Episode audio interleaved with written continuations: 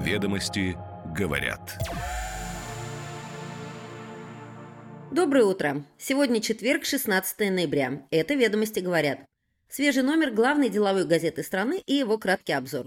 Слушайте, чтобы быть в курсе топовых новостей. Сегодня «Ведомости» говорят, что в ближайшие месяцы может быть создана объединенная дирекция Большого и Мариинского театров.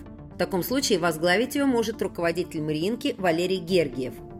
Лондонский суд арестовал активы бывших топ-менеджеров Интека по иску банка Траст. Дело связано с вынужденной отменой аукциона по продаже застройщика в 2021 году. Ритейлер Евроторг судится с AB InBev EFS за старый мельник. Он планирует выпускать под этим названием продукты питания, предполагают эксперты. Почта России отказалась от проекта с роботами-доставщиками Яндекса. Такие аппараты довольно дороги в обслуживании, а почтовый оператор намерен заняться планом финансового оздоровления. Эксперты предложили переобучить 25 миллионов россиян до 2030 года для утоления кадрового голода. Спрос на рынке труда будет расти опережающими предложения темпами. Теперь подробности. Ведомости говорят. Создание объединенной дирекции для Большого и Мариинского театров может быть реализовано до начала 2024 года, согласно идее, высказанной президентом Путиным в 2022 году. Вероятным кандидатом на руководящую позицию является Валерий Гергиев, и у него есть политическая поддержка для этого проекта. Путин обратился к Гергиеву для обсуждения объединения дирекции двух театров, и Гергиев поддержал идею, считая, что это позволит молодым талантам быстрее попасть на сцену. На данный момент нет официальных указаний, но идет работа по разработке структуры объединенной дирекции.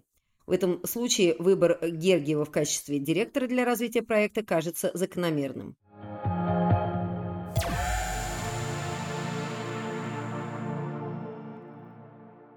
Лондонский суд арестовал активы бывших топ-менеджеров Интека по иску банка Траст, связанного с вынужденной отменой аукциона по продаже застройщика в 2021 году. Банк требует взыскать убытки в размере 2,85 миллиарда рублей и подал заявление об аресте активов ответчиков по всему миру из-за опасений, что они могут попытаться скрыть или отчуждать активы. Солощанский, Эдель и Стрелина сейчас являются совладельцами управляющей компании в сфере недвижимости «Юнисервис». Высокий суд Лондона заморозил их активы в июле, но они согласились на сохранение ареста своих активов до рассмотрения вопроса судом Кипра. Аукцион по продаже Интека был отменен, и компанию в итоге продали за 38 миллиардов рублей.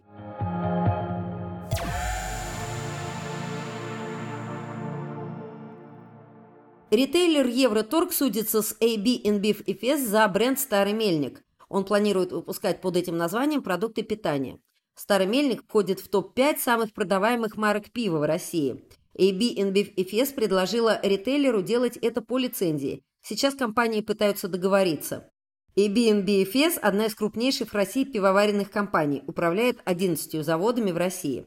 Евроопт – крупнейший ритейлер Беларуси, увеличивший выручку и прибыль. Сеть насчитывает 1117 магазинов в Беларуси и России. Евроторг судится со старым мельником для использования этого бренда на российском рынке. Владельцы бренда могут лишиться правовой охраны из-за неиспользования.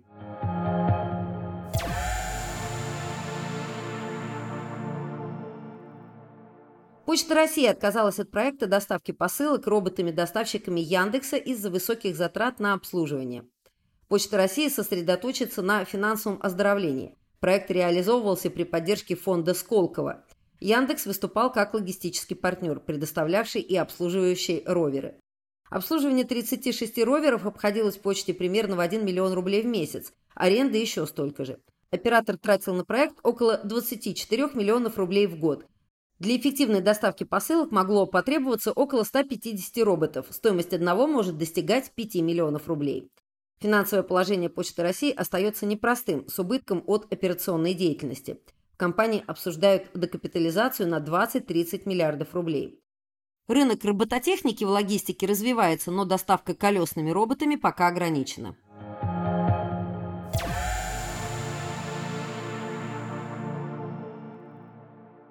Эксперты предлагают переобучить 25 миллионов россиян до 2030 года из-за дефицита квалифицированных кадров. Сейчас в России крайне низкий уровень безработицы, что тормозит экономику. Экономика страны столкнулась с кадровым голодом из-за демографических особенностей. Профессиональное образование становится невыгодным из-за развития самозанятости и большого спроса на курьеров. Заработная плата работников без образования сопоставима или выше, чем у работников с профессиональным образованием. Только 10% получают в дополнительном профессиональном образовании новую профессию. Дополнительное образование не соответствует запросам экономики и не ориентировано на развитие навыков в реальном секторе экономики. Президент фонда «Доктрина» Илона Ильясова считает, что нужно убедить людей важности работы на производстве, чтобы не зависеть от мигрантов. Многие эксперты указывают на дефицит кадров в обрабатывающей промышленности и возможные причины, такие как приток специалистов в новые регионы. Также аналитики отмечают рост спроса на труд в производстве, что приводит к перетоку специалистов из других секторов.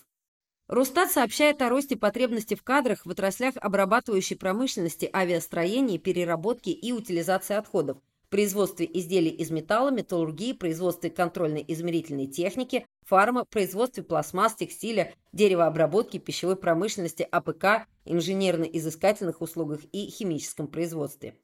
Эксперты говорят также о росте найма в отраслях обрабатывающей промышленности и услуг. Ведомости говорят.